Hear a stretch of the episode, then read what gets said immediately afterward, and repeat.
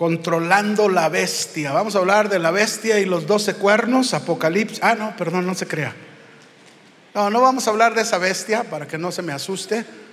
Pero vamos a hablar de otra bestia que es muy común en nuestras vidas y que necesitamos prestar atención y trabajar en eso. Abra su Biblia en Efesios 4, 26, por favor. Efesios capítulo 4, versículo 26. Vamos a tratar de hacerlo lo más corto posible para que usted no, no se muera de calor en este sauna. El sauna del Señor le llamo yo, ¿verdad? Efesios 4, 26. Airaos, pero no pequéis. No se ponga el sol sobre vuestro enojo. Ya ahora sí están como tratando de entender de qué vamos a hablar, ¿no? Ahora quiero que vaya conmigo a Génesis como un ejemplo, Génesis 4, versículos 5 y 8, porque a lo mejor decimos, bueno, ¿por qué llamarle al enojo y a la ira una bestia? Y ahorita va a ver por qué, ¿no? Aquí en este pasaje, esta historia de Caín con su hermano Abel, yo lo voy a leer en palabra de Dios para todos, dice, pero no aceptó Dios a Caín ni a su regalo. En Reina Valera dice su ofrenda.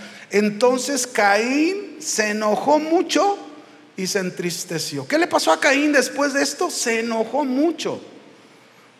El Señor le preguntó a Caín, ¿por qué estás enojado y te ves tan triste?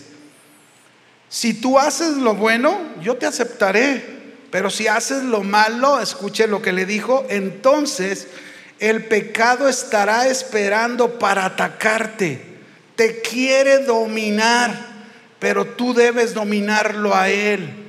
Y Caín le dijo a su hermano Abel, después de que Dios le dijo semejante advertencia, vayamos al campo. Cuando llegaron, Caín atacó a Abel y lo mató.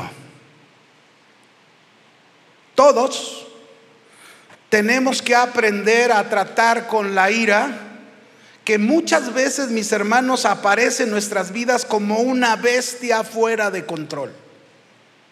¿Sí? Una bestia fuera de control. Acabamos de ver este ejemplo. ¿Qué fue lo que lo llevó a matar a su hermano? La furia fuera de control. Yo no sé cuántos de ustedes han visto una película ya de muchos años atrás, la película de Hulk. Ese hombre que cuando se enoja, entonces surge de él un personaje verde, verde, verde, así muy fuerte, como una bestia, ¿no? Y así es con el enojo. Así pasa con el enojo. La Biblia, mis hermanos, nos presenta muchos ejemplos de esta bestia de la ira fuera de control.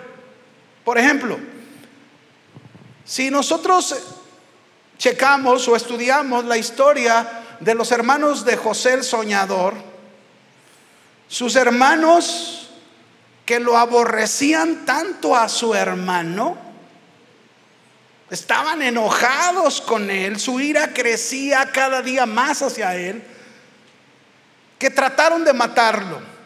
Fíjense hasta dónde los llevó la ira, hasta dónde los llevó esta bestia, querer matar a su propio hermano.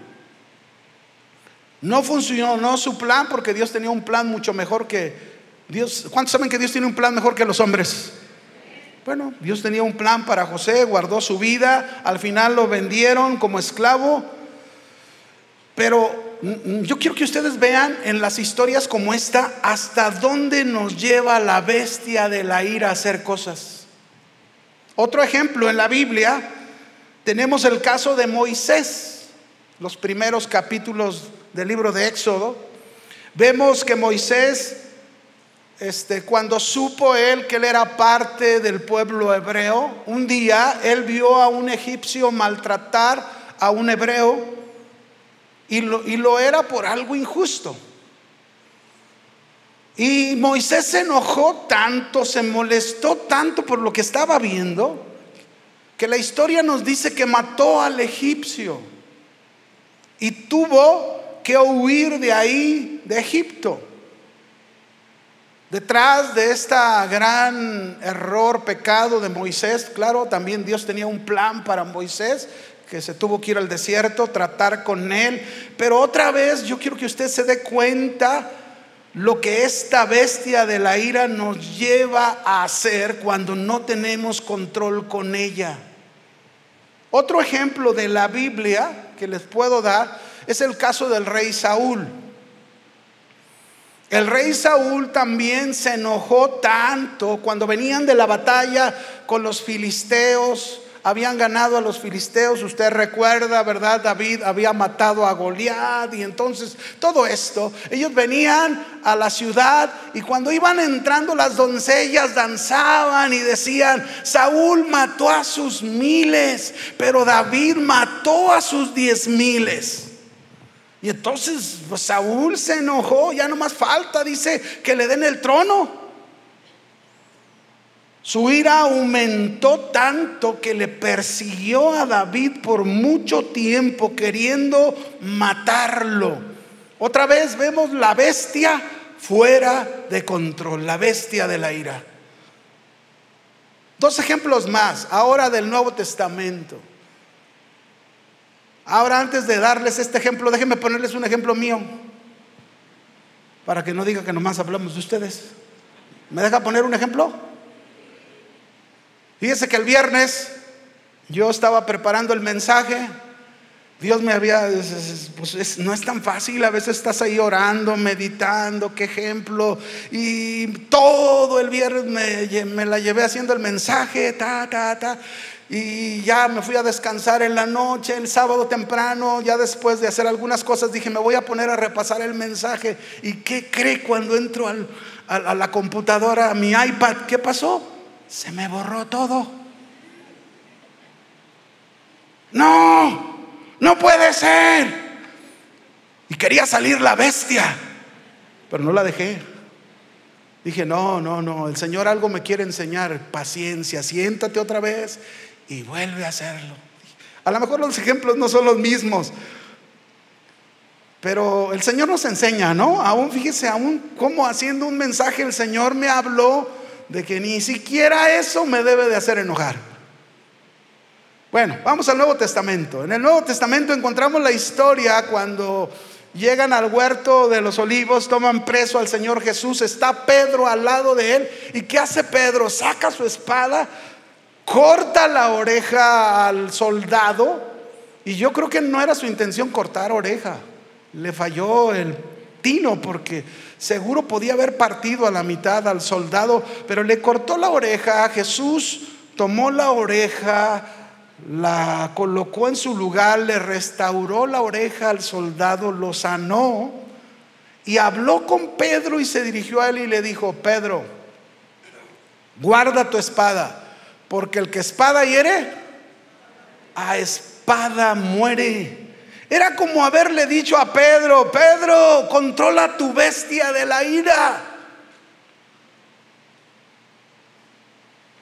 Un último ejemplo del Nuevo Testamento.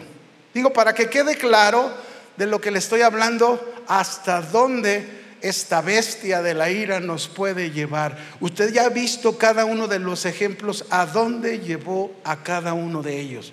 El último, Jacobo y Juan, van a ir a Jerusalén, tienen que pasar por una aldea de samaritanos, ya les agarró la noche, es hora de dormir. Jesús manda a Jacobo y a Juan, adelántense, busquen posada para quedarnos ahí la noche. Y van y empiezan a tocar casa por casa de la aldea de los samaritanos. ¿Y qué creen? No los recibieron.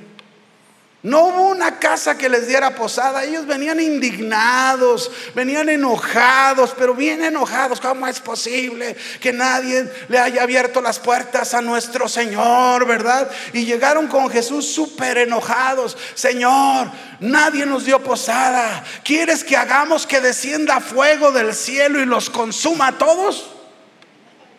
Imagínense qué clase de ira.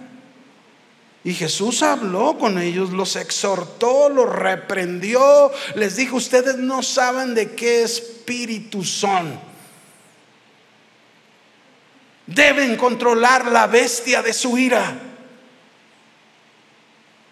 Hay muchos, mis hermanos, dentro de las iglesias, dentro de las familias, que se enfurecen fácilmente y no pueden controlar esta bestia de la ira que surge y que cada vez que surge hace cada estrago.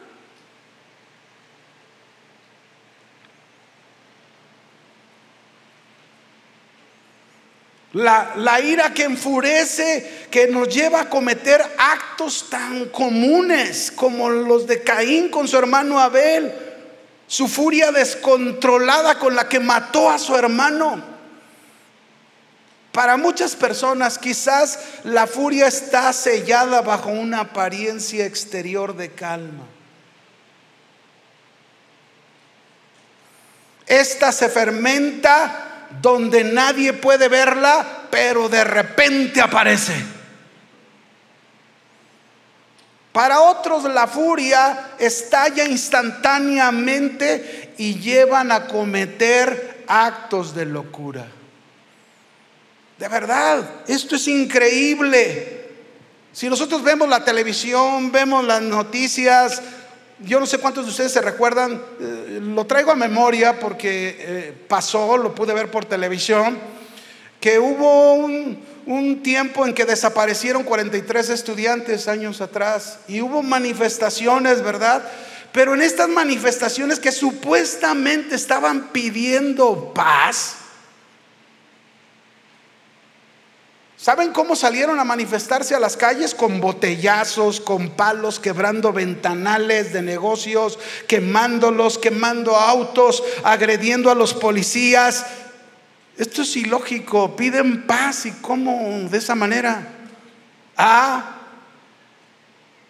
y de pilón vemos interviniendo los derechos humanos por aquellos que cometieron estos actos ilícitos de delito y a los cuales les llaman tienen derecho de manifestarse. Mis hermanos, jamás se puede pedir la paz. Ni en tu casa, ni en tu trabajo, ni en la iglesia, ni en la calle. En ningún lugar se puede pedir la paz cuando la bestia de la ira, la bestia del enojo no ha sido controlada, dominada. Ya he contado esta historia, ¿verdad? Parece una historia simple, pero es la realidad. Un día un niño llega con su papá, papá, papá, por favor, enséñame cómo comienzan las guerras. Quiero saber cómo comienzan las guerras. Y ahí está el papá, ¿verdad? Este con calma, explicándole, mira, hijo, por ejemplo, un día el rey de Inglaterra tuvo que pelear con el rey de Francia y este y ahí estaban ellos y en eso interviene la mamá, ¿no? No, no, pero dile la verdad. Dile que la guerra comenzó porque el rey de Inglaterra se enamoró de la mujer que estaba enamorado del rey de Francia. Y entonces el papá le dice, ¿a quién le preguntaron? ¿A ti o a mí? Y empiezan a discutir entre ellos. No, es que tú no te debes de meter porque a mí me está preguntando. Y entonces la mamá se enoja, ¿verdad? Y se sale de la habitación y da un portazo a la puerta. Y entonces dice el papá, a ver hijo, ¿dónde nos quedamos? Vamos a continuar. Y entonces el niño voltea, papá, muchas gracias. Ya sé cómo comienzan las guerras.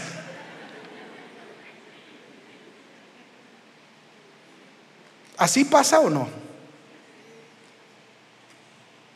Toda guerra comienza cuando la ira y el enojo ha tomado control de nuestra vida. Jesús condenó, fíjense bien, él condenó categóricamente el enojo y lo puso al mismo nivel del mandamiento no matarás. Mateo 5, verso 21 al 22, ahí lo dice. Oísteis que fue dicho a los antiguos, no matarás. Y a lo mejor todos podemos decir, no, pues yo nunca he matado a ninguna persona físicamente. Y te sientes como los fariseos se sentían, ¿verdad? Dice, pero cualquiera que matare será culpable de juicio. Pero yo les digo, dice Jesús, fíjense, Jesús iba al espíritu de la ley, no a la letra de la ley. Y Jesús habló y dijo, pero yo les digo que cualquiera, ¿quién? Cualquiera que se enoje contra su hermano será culpable de juicio. Y cualquiera que le diga necio a su hermano será culpable ante el concilio. Y cualquiera que le diga fatuo quedará expuesto al infierno de fuego. Alguien quizás preguntaría y diría, oiga hermano, entonces todos estamos condenados porque ¿quién nos enoja? Bueno, contestaríamos Efesios 4:26 como Mateo 5 el que acabamos de leer. Dios no quiso decir que no podemos enojarnos. Airaos. Fíjense cómo hay una línea ahí inmediatamente. Airaos y luego hay un límite. Pero no pequéis. Acá hay un límite. Cualquiera que se enoje contra su hermano y le diga necio, le diga fatuo, rebasó el límite. Jesús no, no, está diciendo que no podemos enojarnos. El enojo es una reacción natural muchas veces. Pero más bien lo que Dios nos está diciendo a través de su palabra, así como en Efesios, es que el sol no se ponga sobre nuestro enojo. Está diciéndonos que el enojo no tome control de nuestra vida. Cuando me enojo y, no permito que el enojo tome control de mi vida, no voy a pecar. Pero si me enojo, rebaso el límite y dejo que el enojo tome control de mi vida, voy a pecar, voy a regarla. Eso es lo que está diciendo la escritura. Un enojo no controlado nos va a llevar al resentimiento, a la amargura, al odio y como leíamos hace en todas las, historias de ejemplo, al homicidio. ¿Qué querían hacer los hermanos de, José? ¿Qué querían hacer con él? Matarlo. ¿Qué hizo Moisés con el egipcio? Con el enojo, lo mató. ¿Qué quería hacer Saúl con el rey David? Así con su enojo fuera de control quería matarlo. Por mucho tiempo lo persiguió. ¿Qué hizo Pedro con su espada cuando sacó la espada? ¿Qué quería hacer con el soldado? ¿Qué querían hacer Jacobo y Juan que tuvieron fe para orar? Tenían fe para orar y que fuego descendiera del fuego como Elías y Señor, para que los consuma a todos. ¿Cuántos a veces van a su trabajo y quieren que el Señor se consuma a todos? Hasta el jefe. Y tú te quedes con la empresa. No, no, hermanos, así no es. La ira, la ira es una experiencia universal y la mayor parte no es buena. No es buena. Por eso se nos exhorta, por eso se nos hace la aclaración que debemos aprender a controlar la ira. Ahí en Santiago, no lo busques, Santiago 1.19, si quiere anótelo, pero ahí se nos exhorta a aprender a ser bien tardos para enojarnos. ¿Bien qué? Bien tardos para hablar y bien prontos para escuchar. Cuando generalmente este versículo, cuando yo caso a una pareja, siempre se los menciono. En algún punto de la comunicación en que les enseño que deben tener como pareja y todo esto, ¿verdad? Yo les digo, no cometan este error que la gran mayoría de matrimonios cometen. El versículo lo manejan al revés. Dice ahí que sean prontos para escuchar, tardos para hablar y tardos para enojarse. Y la mayoría, yo les digo a los novios, la mayoría lo hace al revés. Son prontos para enojarse. ¿Sí o no? O nomás estoy hablando por hablar. Son prontos para enojarse. Y prontos, híjole, cuando estás enojado, dime cómo hablas. ¿Quién te para? Sacas laca, laca ¿qué? La AK-47, ¿verdad? Ya me trabé aquí. Ta, ta, ta, ta, ta, ta, ta, ta, ta, y empiezas a disparar con tu lengua. No tienes pelos en la lengua.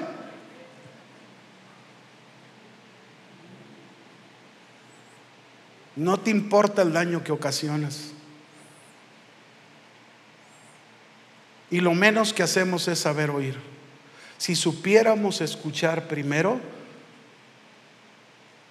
hablaríamos casi nada y evitaríamos el enojo. Pero también es necesario conocer, mis hermanos, que no toda la ira es mala, no todo el enojo es malo. Hay enojo, hay ira que es buena, es correcta y es necesaria. Déjenme ponerle un ejemplo del Señor Jesús. En Marcos 3, verso 1 al 5, Jesús dice, otra vez entró Jesús en la sinagoga, está Jesús en una sinagoga y se dio cuenta que había ahí un hombre con su mano seca. Y los hombres que estaban en la sinagoga le estaban acechando a Jesús para ver si en el día de reposo sanaría, a fin de poderlo acusar. Entonces dijo al hombre Jesús, conociendo el corazón de ellos, le dijo al hombre, levántate y ponte en medio. Y Jesús les preguntó, a ver, díganme todos, ¿es lícito en el día de reposo hacer bien o hacer mal, salvar la vida o quitarla? Pero ellos callaban. No respondían porque sabían que si respondían nos va a acusar así o nos va a acusar. Entonces se quedaban callados. Y Jesús dice, mirándolos, viéndolos alrededor, ¿saben cómo los vio? con enojo. ¿Con qué? Con enojo, entristecido por la dureza de sus corazones. Y dijo al hombre, extiende tu mano, la extendió y la mano le fue restaurada sana, es decir, lo sanó. Otro ejemplo, cuando Jesús va al templo, encuentra en el templo todo un negocio. Puros mercaderes vendiendo las ovejas para el sacrificio. Había casa de cambio. Imagínense. Sí, porque venían de otras regiones y pues no tenían la moneda para poder comprar la oveja, tenían que ir ahí mismo. Oye, quiero comprar una ovejita para el sacrificio. Pues tienes que ir allá, a la casa de cambio. Ahí que te cambien porque nosotros esas monedas no las recibimos, tiene que ser nuestra moneda del César. Y ahí va a cambiar sus monedas. Ahí dentro del templo, todo un negocio. Y el Señor se enojó y echó fuera todos los cambistas. No hagan de la casa de mi padre una cueva de ladrones, dijo Jesús. Ahora, este enojo, mis hermanos, no es un enojo de pecado. No es un enojo de pecado. Este enojo que Jesús nos muestra aquí no tiene el propósito de dañar, no tiene el propósito de ofender o de lastimar a alguien, sino es el celo de su corazón por la obra de Dios. Cuando nuestros sentimientos, mis hermanos, no son incorrectos en el enojo, cuando son para alcanzar objetivos legítimos, y no exceden el límite. Airaos, pero no pequéis. No exceden el límite. No es un enojo de pecado. Pero la, pero la ira, el enojo fuera de control es muy peligroso. ¿Es muy qué? Peligroso. Muy peligroso. La Biblia nos advierte contra los peligros del enojo. Cada historia que aparece en la Biblia nos está advirtiendo a ti y a mí de ese peligro del enojo. El enojo fuera de control es pecado. ¿Qué es? Pecado. Porque nos puede llevar a cometer tantas locuras, tonterías, como lo pudimos ver en cada ejemplo. La ira y el enojo fuera de control es tan peligroso que comienza con una raíz en el corazón, con un resentimiento, con una amargura después, con, con, un odio que te convierte en alguien implacable, que te puede destruir y tú a la vez destruir a alguien.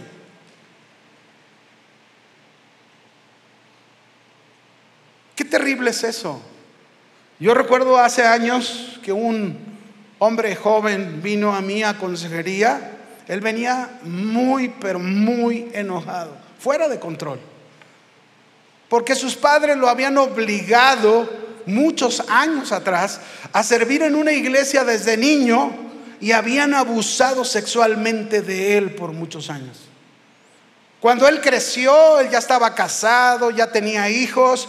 Cuando él creció, su pensamiento era como era como un torbellino dentro de él él quería matar al que abusó sexualmente de él. Él vino literalmente a la oficina para decirme, yo quiero matar a ese hombre, pero no solo a él, quiero matar a mis padres.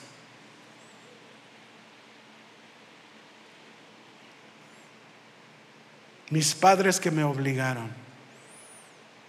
La bestia de la ira estaba fuera de control. Ahí estuve ministrándole, ministrándole, oré por él al final, ese día se fue en paz.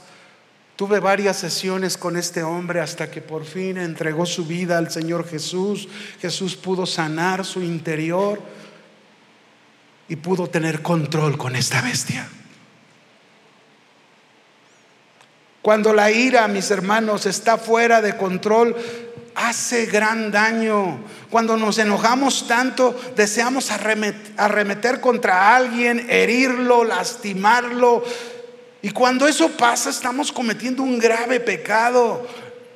A eso le llamamos perder el control. ¿Perder qué? El control.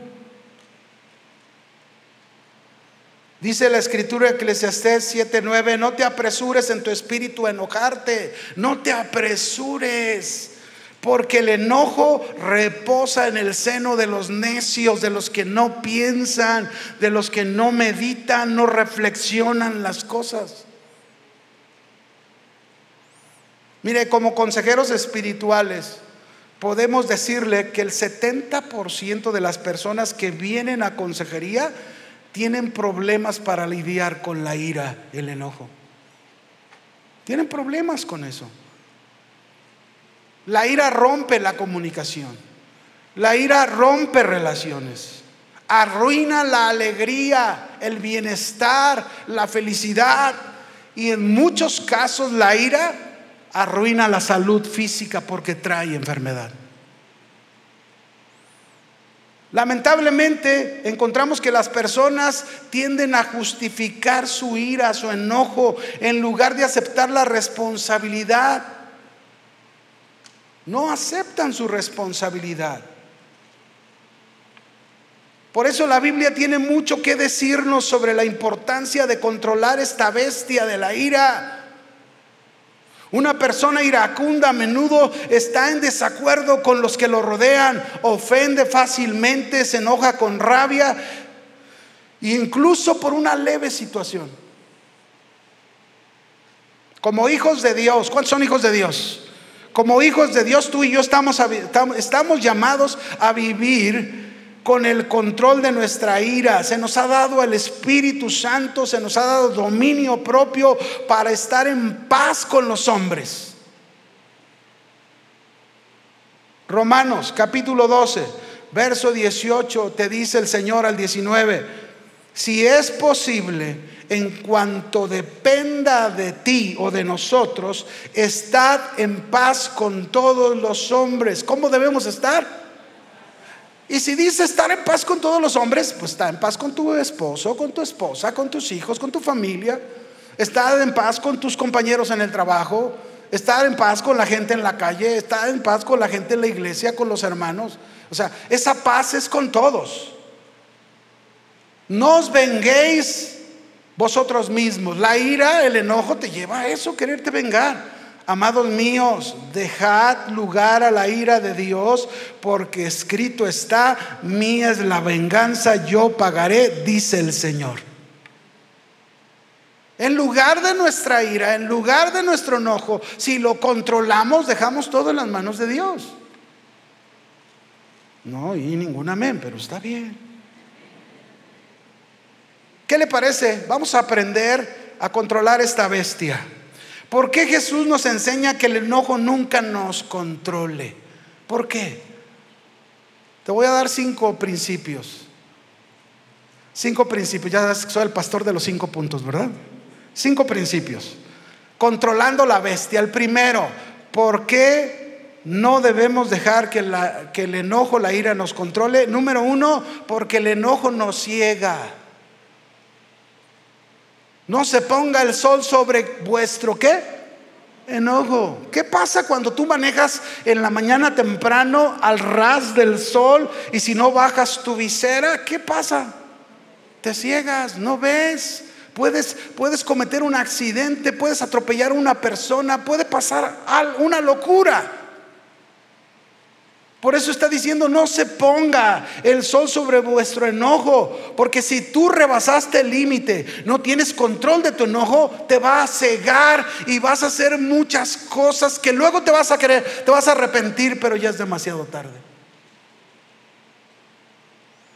Cuando toma dominio sobre nuestras vidas, sobre nuestros sentimientos, no vemos los daños ni los estragos que llegamos a hacer con el enojo. Proverbios 27, 4 dice, ya Dios nos está advirtiendo de esta ira fuera de control. Dice, cruel es la ira. ¿Cómo es la ira? Feroz. Eso es lo que significa cruel, feroz, que se complace en hacer sufrir. Y la ira aquí es como un veneno de daño mortal. Pero luego dice, e impetuoso es el furor. ¿Cómo es la ira fuera de control? Como un diluvio, como un turbión, con gran intensidad, sin control. ¿Cuántas veces, mis hermanos, no hemos visto a un esposo, a una esposa, enfurecidos, enojados, complacidos con hacer sufrir a la esposa, al esposo, a los hijos. Su enojo es como esa bestia con un daño mortal fuera de control. Ah, pero eso no pasa aquí en la iglesia, pastor, eso es allá afuera, allá, allá, allá, los que no conocen al Señor así son, no, no, pasa en la iglesia. Que no debería de ser, pero pasa entre nosotros.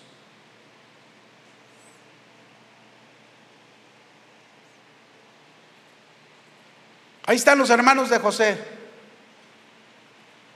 enojados, molestos, ya aborrecían a su hermano. Y todavía un día en la noche Dios le da unos sueños a José. Y luego José, pues a quién más va a contarle los sueños? Dígame, ¿a quién se los va a contar? A su familia. Y va y le cuenta a su papá y a sus hermanos aquellos sueños que Dios le había dado. Uh, se enojaron mal los hermanos. ¿Cómo? ¿Qué estás diciendo? Que tú vas a gobernar sobre nosotros, que nosotros nos vamos a postrar ante ti.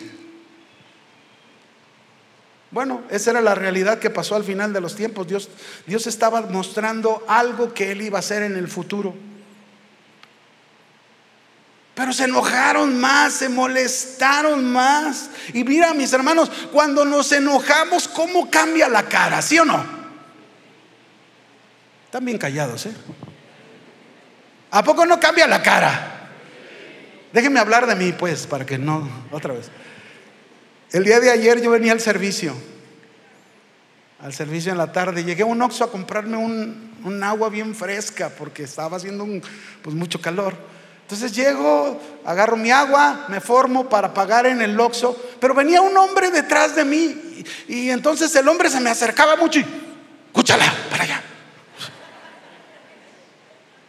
Y entonces avanzaba otro, avanzaba y ahí venía otra vez, oiga, guarde su distancia.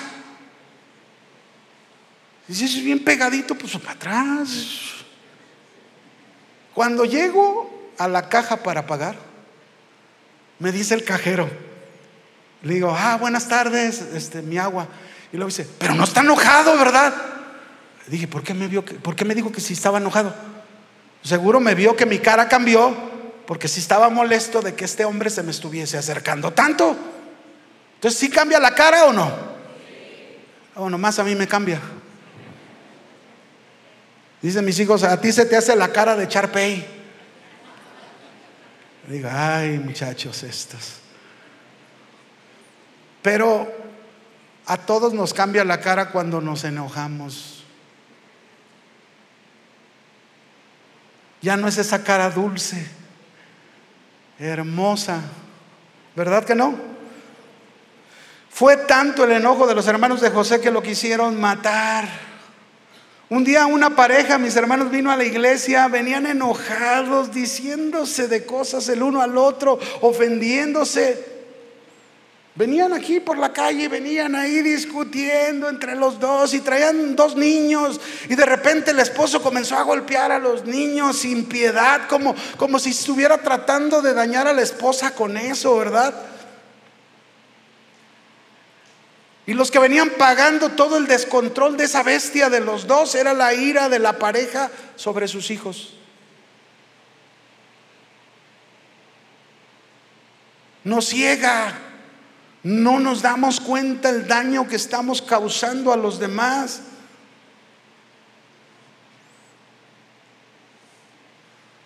Un día supe de, una pareja que vino con su pastor. El problema era que ellos tuvieron una grande discusión como matrimonio y, estaban tan enojados los dos, ninguno quería dar su brazo a torcer. Y yo dije, bueno, ¿dónde, dónde he visto estas historias? No pasa aquí, ¿verdad, hermanos? Que no pasa aquí. Y ahí estaban de, tan enojados que el esposo dijo, no, pues ahora la voy a castigar. Y se portó indiferente con ella para castigarla. Pero luego la esposa, tan enojada que estaba, dice, qué tremendo, ¿a dónde la llevó su furia? Se enojó tanto que conoció a un hombre por internet Tuvo una cita con él, se acostó con él, quedó embarazada, destruyó su matrimonio, destruyó su hogar, todo por esa bestia de la ira que nos ciega.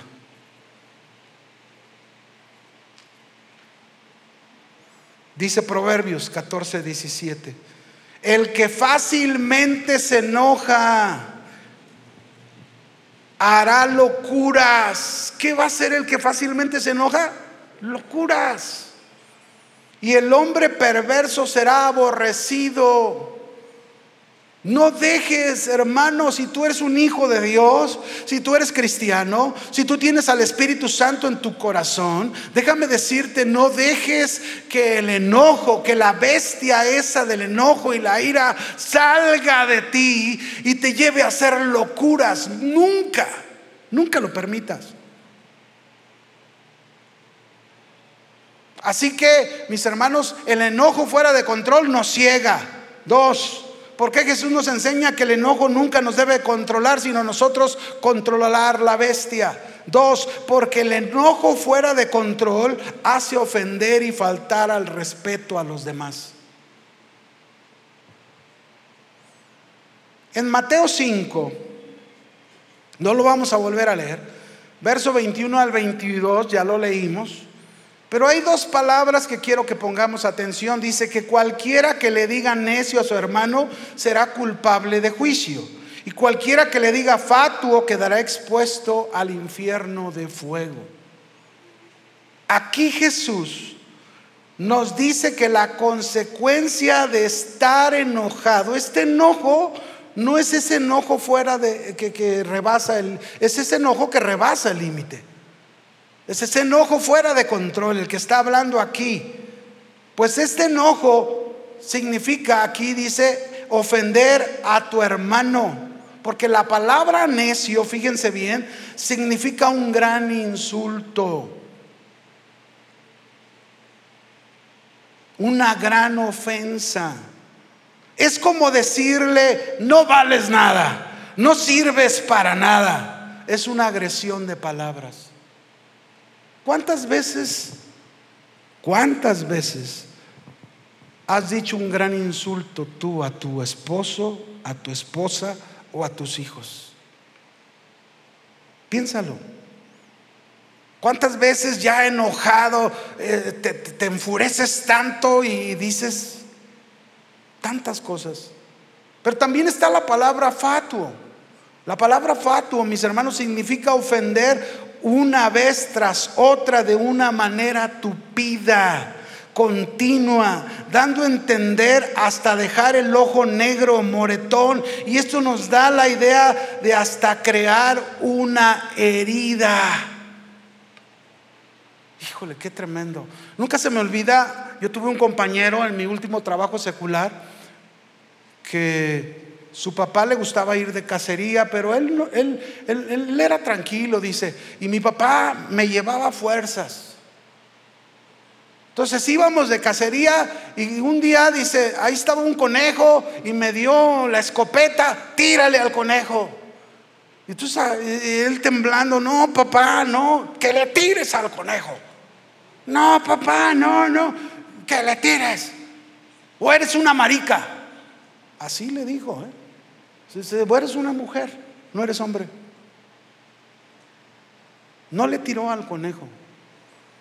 Pues a, a partir de ahí, dice nuestro compañero, nos platicaba, él se convirtió a Cristo, él tuvo problemas, ahorita le voy a platicar rápidamente, pero a partir de ahí nunca lo bajó su papá de ofenderlo, de lastimarlo de una manera continua, de crear una herida profunda en su corazón. Eres una mujer, tú no eres un hombre como yo. Según él, creció y tuvo problemas de homosexualidad. Él ya era un hombre de 35 años cuando yo lo conocí en el trabajo. Le compartimos la palabra de Dios. En, ese trabajo habíamos, estaba el pastor Guillermo Gómez, su servidor, trabajando en ese mismo lugar y le compartíamos la palabra hasta que él aceptó venir un día a la iglesia, vino, recibió al Señor Jesús. Este, Dios lo sanó de su interior, de todas esas cosas de su pasado dejó de llevar la vida que llevaba, tristemente le dio el SIDA y partió, pero partió con el Señor. Pero muchas veces no, no medimos la ofensa, la falta de respeto que causamos en la vida de otros.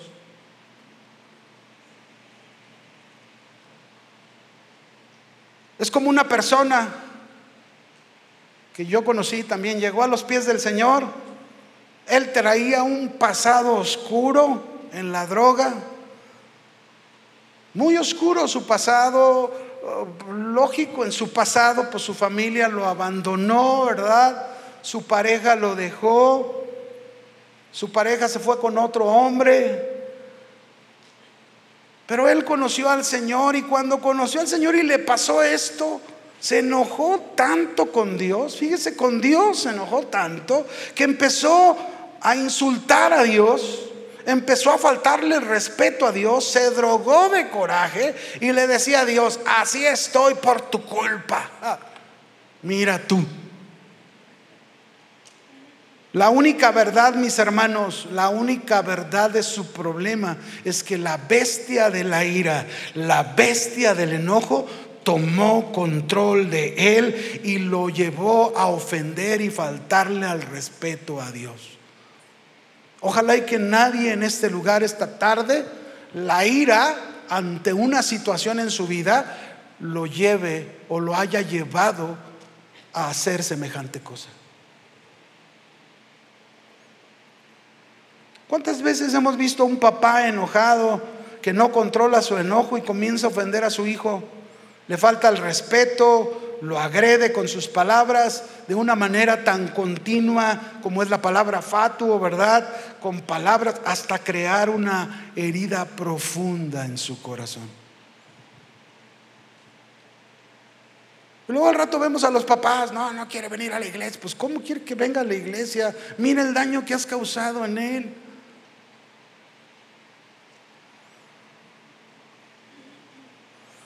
¿Cuántos matrimonios hay que no controlan su enojo en una discusión, mucho menos su lengua? Se ofenden, se faltan al respeto, se causan heridas, se distancian como matrimonio, tienen falta de interés el uno al otro. E, es como asesinar su matrimonio, como acabar con él. Por eso es importante controlar la bestia. Esaú, mis hermanos, ¿Cuántos se acuerdan de la historia de Esaú? Esaú, que su hermano era Jacob, Jacobo o Jacob. Un día se enojó Esaú con él porque según él le había robado su primogenitura y lo ofendió, le faltó al respeto, quería matar a Jacob por esa razón, pero nunca se acordó que por un plato de lentejas le había vendido su primogenitura. Nunca se acordó. Y a veces así nos pasa. Por eso no debemos permitir el control del enojo y de la ira. Tres, porque Jesús nos enseña que el enojo nunca tome control, controlando la bestia. Tres, porque el enojo nos cuesta muy caro por sus consecuencias. Cada vez que te enojes fuera de control, te va a costar muy caro sus consecuencias muy caro. ¿Se acuerdan del rey David que adulteró con Bexabé y mandó matar a, su esposo Urias para quedarse con ella? Y pasó tiempo que él guardó silencio, pensó como si Dios no se hubiera dado cuenta. Dios le manda al profeta Natán y Natán le cuenta una historia de un, de un rey que, que tenía mucho ganado y de un hombre humilde que solamente tenía una corderita y la tenían como parte de la familia. Y entonces vinieron visitantes extranjeros con el rey y mandó quitarle la única que tenía la familia cuando él tenía muchas. Y entonces dice que cuando oyó la historia David se enojó. Se enojó tanto y dijo, el que tal hizo debe pagar cuatro veces lo que hizo. Y el profeta le dijo, pues ese eres tú. Le costó caro. ¿Cómo le costó? Caro. Cuatro veces pagar lo que él había hecho. No la vivió bien el rey David. Aunque al final Dios siempre estuvo con él porque se arrepintió, y, pero, pero pasó momentos difíciles. Dice la escritura en Efesios 4:31, quítense de ustedes toda amargura. Mire cómo todas estas palabras se relacionan entre sí. Toda amargura, enojo, ira, gritería, maledicencia y toda malicia. ¿Cómo va creciendo ahí el, el, como, como, de, como dicen en la música, verdad? Creciendo, creciendo, va, va de, de menos a más, ¿no? Y así es, primero amargura, después el enojo, Después va más allá la ira. Después vienen las palabras de maledicencia, se empiezan a ofender, se empiezan a faltar al respeto. Después viene toda malicia.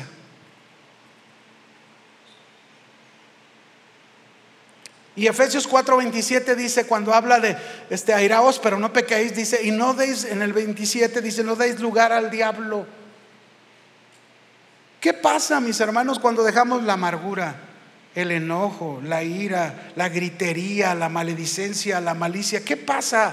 Estamos abriéndole la puerta al diablo para que haga estragos con nuestra vida, en nuestro hogar, en nuestro matrimonio, como padres. Cuando nos enojamos, dejamos que este este enojo tome control de nosotros y somos vulnerables al maligno que nos puede traer múltiples consecuencias. Múltiples consecuencias. Nunca se me olvida eh, una historia, ¿verdad? Otra vez voy a hablar de mí para que no se me ponga triste usted. Pero éramos novios, mi esposa y yo, andábamos de novios. Y un día discutimos. Ay, ¿ustedes cómo discuten? Un día discutimos como novios, estábamos discutiendo y me enojé bien grande. Bien mucho iba a decir como los jalisquillos, ¿va? Pero me enojé. Estaba bien enojado con, porque no me entendía lo que le decía. Yo traía un carro deportivo y me salgo de su casa bien enojado, me subo al carro, lo prendo y le doy bien fuerte, hasta humo en las llantas de atrás en reversa y luego hacia adelante y ¡paz! Me salió bien caro el berrinche. Se me recorrió la máquina, se des, pues todo el radiador con, con el aspa se, se rompió. Ya no lo vuelvo a hacer. Salió caro y estoy hablando de algo físico, material. Pero mis hermanos, pensemos cuando esto hacemos, qué daño ocasionamos en una persona, en una familia, en los hijos, en los padres. Esto era algo material y había una lección para mí de no volver a hacer un enojo, un berrinche como ese. Pero nada más a mí me pasa, a ustedes no, qué bueno, me da gusto. Qué bueno, ¿no? Hay esposos que se dejan de hablar por su enojo. Tres meses sin hablarse y, leen la Biblia cada uno en su cuarto. Oran a Dios cada uno en su cuarto. ¿Puede usted entender eso? ¿Cómo? ¿No se pueden hablar entre ustedes y a Dios si le hablas? O sea, con Dios sí puedes tener comunicación. Yo digo, bueno, primera de Pedro 3, 7, al varón le dice, maridos, tratad a vuestras mujeres como un vaso frágil, no como cántaro de tonalá, ¿verdad? Trátala frágil. Dice, porque si no, como coherederas de la gracia juntamente con nosotros, dice, porque si no, tus oraciones tendrán estorbo. Entonces, ¿cómo? ¿Estás enojado? ¿No hablas? No, no, pues, ¿por qué? Yo voy a pedir perdón, que ella pida perdón. Que ella venga y se arrodille y se humille ante mí. Mira, las hermanas ya, ya respondieron. No, hermanos, no, no puede ser así ni uno ni otro. Ninguno. Porque ambos están pecando. Ambos están dejando que el enojo tome control de sus vidas y no resuelven el conflicto no buscan la reconciliación, eso no es de hijos de Dios. Eso no es del pueblo de Dios. Los hijos de Dios siempre tienen control sobre su bestia. La tienen atada.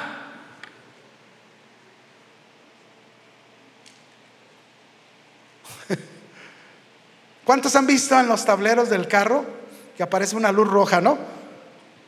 Aparece la luz roja y nos anuncia, le falta aceite, o, este, le falta afinación, o te aparece una luz y te dice, tu llanta está, está baja, o aparece una luz y te dice, la puerta este, lateral derecha está abierta, o, o te aparece una luz y te dice, ponte el cinturón de seguridad. ¿Sí o no?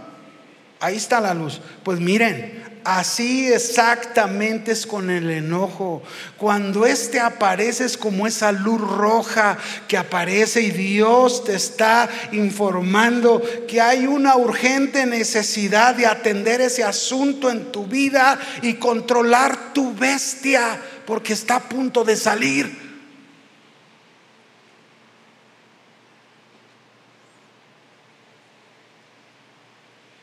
Que no te cueste caro ¿Cuántos conocen la historia de Jonás?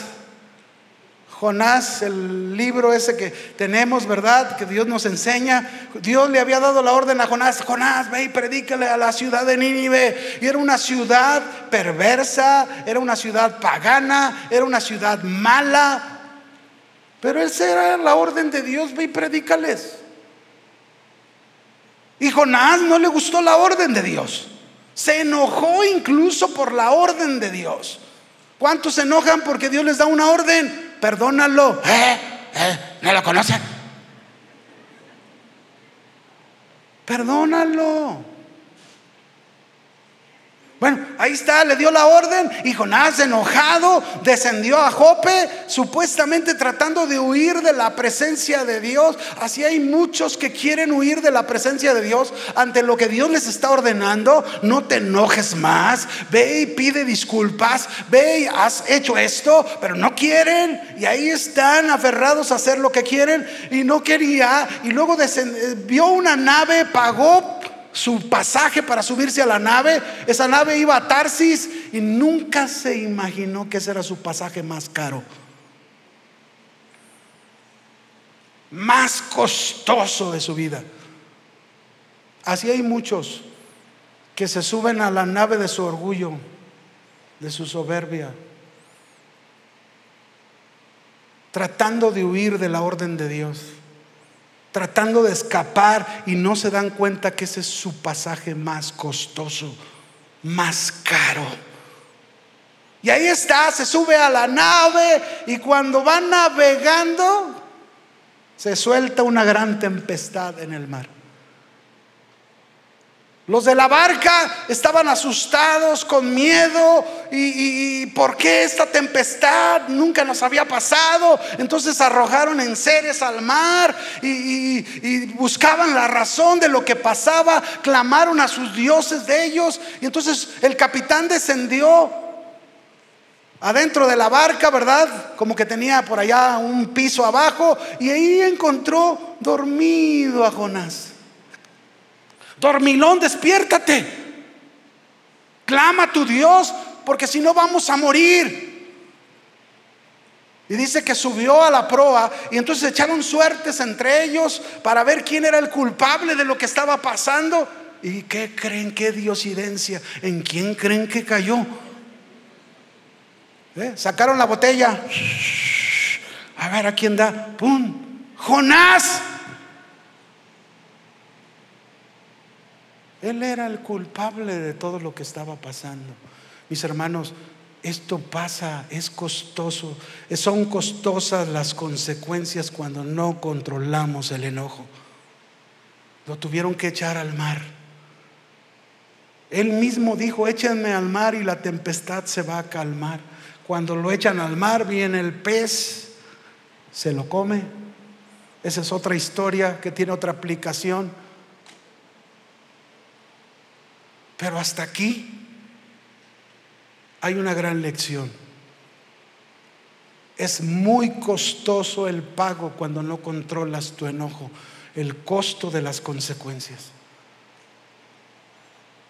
Vamos al cuarto, nos quedan dos rápidamente. El cuarto, ¿por qué Jesús nos enseña que el enojo nunca nos debe controlar controlando a la bestia? Porque el enojo produce el deseo de dañar, de destruir, cuando no hay un enojo controlado, está fuera de control. El único deseo es dañar, destruir.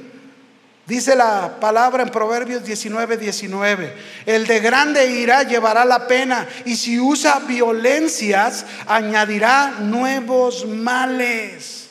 Dice, nuevos males. Ahorita me acuerdo de una vez, este, el Día de las Madres, Fuimos a comer a Santa Tere. Bueno, era desayuno. Íbamos a desayunar. Le dije a mi esposa, ¿qué quieres que hagamos por ti, madrecita? No, pues quiero ir a desayunar a Santa. Ah, vámonos, hijos, vamos a Santa Tere a desayunar. En ese tiempo vivía con nosotros una, una hermana de ella. Entonces nos fuimos a Santa Tere. Y cuando voy llegando al mercado, había un lugar de estacionamiento que ya me lo había pasado y estaba desocupado y se bajaron mi cuñada y mi hijo a apartarlo mientras le daba vueltas yo a la manzana. Entonces, cuando le di vuelta a la manzana, antes de llegar con ellos, casi en la esquina, yo vi un lugar mejor y ahí me paré. Y entonces me vine, nos bajamos mi esposa y yo, nos venimos hacia acá y luego este corre mi hijo bien asustado y mi cuñada, papá, papá, dice mi hijo, es que el señor ese nos echó el carro encima. ¿Quién? Ese y que me sale la bestia. Ahí voy hacia Él, ¿verdad? Pero cuando voy hacia Él, que me habla el Espíritu Santo. si le dices algo, lo ofendes, le faltas al respeto, si no controlas tu enojo, te las vas a ver conmigo. Así bien claro me lo dijo el Espíritu Santo. Entonces haga de cuenta, iba, iba el hombre, el hombre verde, ¿verdad? Ah, y, ya como que le pincharon. ¡Pin! Hola Señor, ¿cómo está Señor? Nada más le quiero pedir un favor, mire, no vuelva a hacer eso para que nunca nadie le falte el respeto, mire, y, ta, ta, ta. sí, pues ya me, ya me habían ubicado, ¿verdad? Pues así debe de ser, mis hermanos. No dañar, no destruir. Es bien fácil prendernos. Es bien fácil enojarnos por cualquier cosa. Y podemos cometer una locura. Una locura. Nunca, nunca se me olvida de mi hermano, mi hermano que ya está con el Señor. Un día mi cuñada me platicó que ellos iban este, a la casa de un familiar de ella y venía un taxista dándoles molestia, molestándolos, ¿verdad? Y entonces ya como a dos cuadras antes de llegar ahí con su familiar, el taxista se les atravesó. Mi hermano, pues muy tranquilo, yo nunca supe que peleara.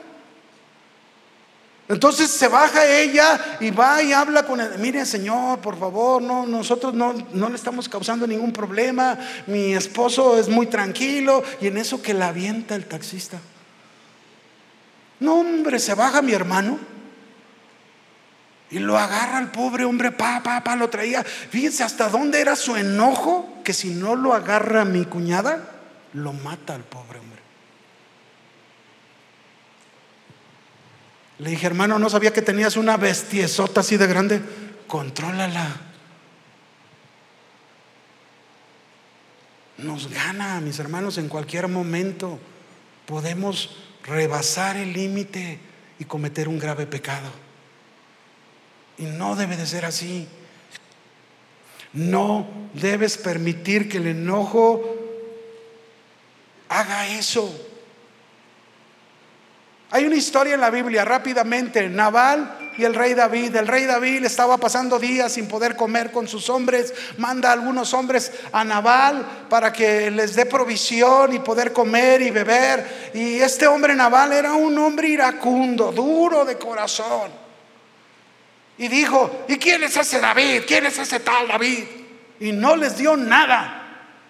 Entonces regresaron los hombres con David y le dijeron, no, no, este señor nos trató bien mal y no nos dio nada. ¿Y qué creen que pasó con David? Ah, no, vamos a orar por él, vamos a dejar que Dios haga la obra en su vida. La venganza es del Señor. No, hombre, se prendió también David, se enojó mucho y dijo, mañana no quedará nadie vivo de, de todos los que son de él.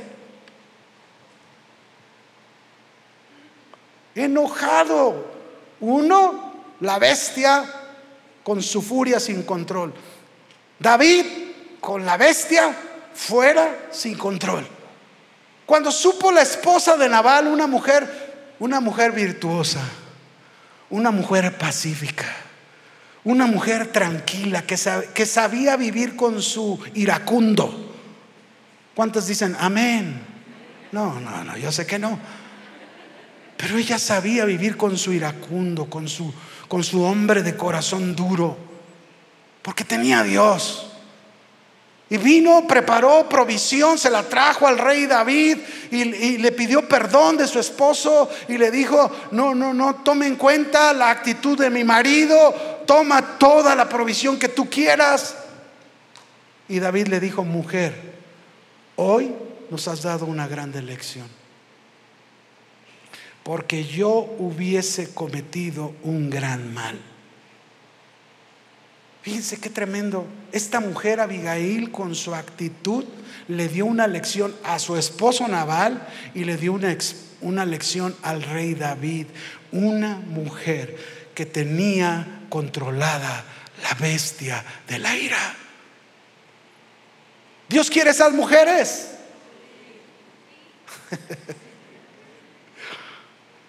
Usted no sabe el marido que tengo. Esa es la historia de toda la vida, pero también yo le podría decir cuántas historias de mujeres no hay que supieron controlar la bestia de su ira, supieron confiar en Dios, supieron esperar en Dios y vieron el gran milagro de la obra de Dios en su marido. Les puedo contar muchos testimonios de hermanos que están sirviendo en la obra de Dios y que en su pasado fueron lo peor, pero hoy están sirviendo a Dios. Por último, ¿por qué Jesús quiere que nunca el enojo tome control de nosotros, controlando la bestia, porque el enojo destruye, rompe relaciones familiares, cualquier relación rompe. Y lo triste es que muchos justifican su pecado en lugar de aceptar su responsabilidad por él y lo que se ha ocasionado por medio de él.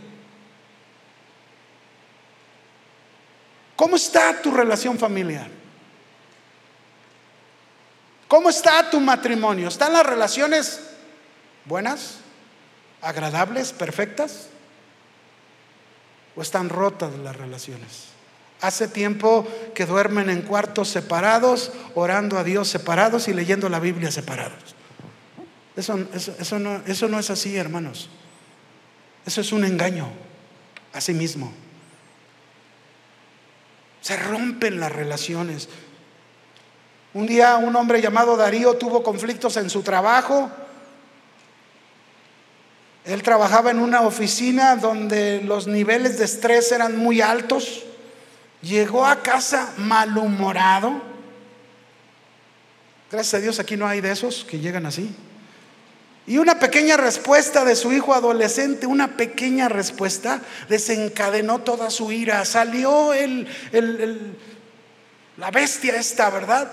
Gritó al chico, rompió el vaso con el que estaba bebiendo y salió dándole un portazo a la puerta y la esposa solamente dijo,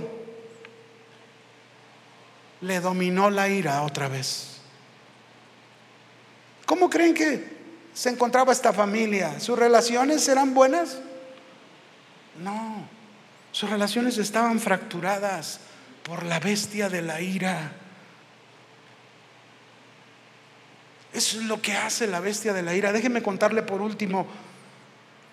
Mi hermana, mi hermana, seis meses antes de casarse, yo tuve la oportunidad de compartirle el Evangelio y se convirtió a Cristo. Fue la segunda boda de casa de oración.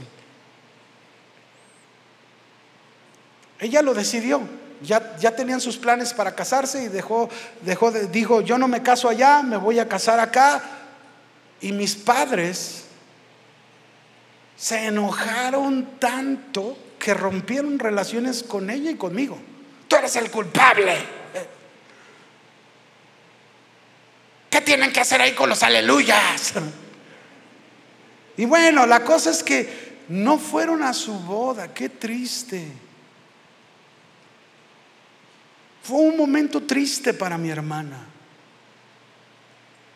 No se pararon en su boda. Y me tocó ahí trabajar con ella y decirle, mira, tú tomaste una decisión una determinación, Dios te va a respaldar. Recibe el consuelo de Dios. Ella se mantuvo, eso me admiró de ella, se mantuvo, no dejó llenar su corazón de resentimiento, de rencor en su fe, pero fue un conducto, fue un medio junto con su servidor para poder llevar a nuestros padres a los pies de Cristo. Aguantó la vara, le dije, hermana, aguantaste. El Señor te dio la fortaleza. Y cuando mis padres se convirtieron, yo le dije, ¿ves? Que valió la pena. Pero se rompen relaciones. Concluyo, hermanos, porque sé que el sol está bien chido. Voy a pedir al coro si van pasando mientras, por favor. Todos enfrentamos la ira. ¿Cuántos? Todos. ¿Los pastores enfrentan la ira? Claro, todos. ¿Los miembros de la iglesia enfrentan la ira? Sí, todos. Todos hemos enfrentado la ira. A todos nos ha golpeado la ira emocionalmente. Y reaccionamos. Y tal vez reaccionamos sin pensarlo. y luego ya tarde descubrimos las terribles consecuencias de nuestra actitud, que hemos dañado relaciones. Es verdad que el enojo, cuando no rebasa el límite, no es pecado. Pero el enojo puede convertirse en un pecado si le permitimos que nos lleve a comportamientos destructivos. Alguien puede decir, no se puede evitar el enojo. Sí, a lo mejor no lo podemos evitar, pero sí lo podemos controlar. Podemos controlarlo. ¿Y saben por qué podemos controlarlo? Porque Dios nos ha dado esta, esta área de carácter, Dios nos ha dado esta área de temperamento que tenemos que buscar en el Espíritu Santo, que es un fruto del Espíritu, dominio propio, templanza. Este es un comportamiento que debemos aprender a experimentar en nuestra vida renovada. Tú eres un hijo de Dios. Tú ya no eres hijo del diablo. Tú ya eres un hijo de Dios y si eres un hijo de Dios, tú tienes el control sobre tu bestia. Hoy es un día en que puedes cambiar las cosas. Hoy es un día en que puedes humillarte ante Dios y reconocer tu responsabilidad de enojo fuera de control.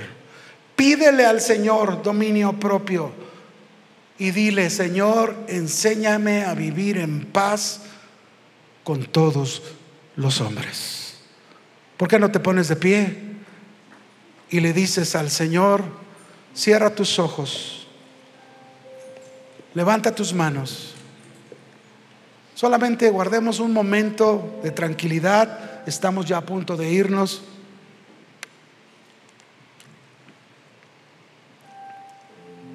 El Señor quiere ministrarnos.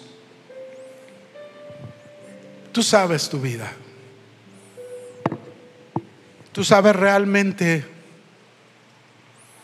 cuántas veces el enojo se ha salido de tu control. Tú sabes cuántas veces te has cegado. ¿Cuántas veces has causado daño, has herido? Tú lo sabes.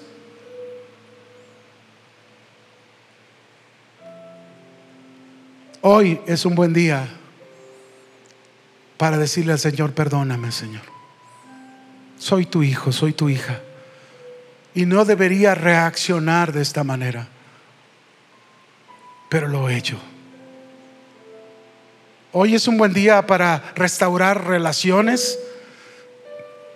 Si ha habido relaciones rotas en la familia, si ha habido relaciones rotas en el matrimonio, hoy es un buen día para hacerlo. ¿Qué tienes que hacer? No justificar tu enojo. Reconoce tu responsabilidad. Reconoce que quizás hay consecuencias de esa falta de control de tu enojo. Quizás lo están viviendo en tu casa, quizás lo estás viviendo en tu matrimonio, en tu relación como padre e hijo, como hijo con padre, como matrimonios. Pero hoy es un buen día para restaurar esta parte del área de nuestra vida y, entender lo que el Señor nos dijo. Airaos pero no peques. Toma control de tu enojo. Somete tu bestia, porque tienes el poder del dominio propio para hacerlo. Señor, aquí está tu iglesia.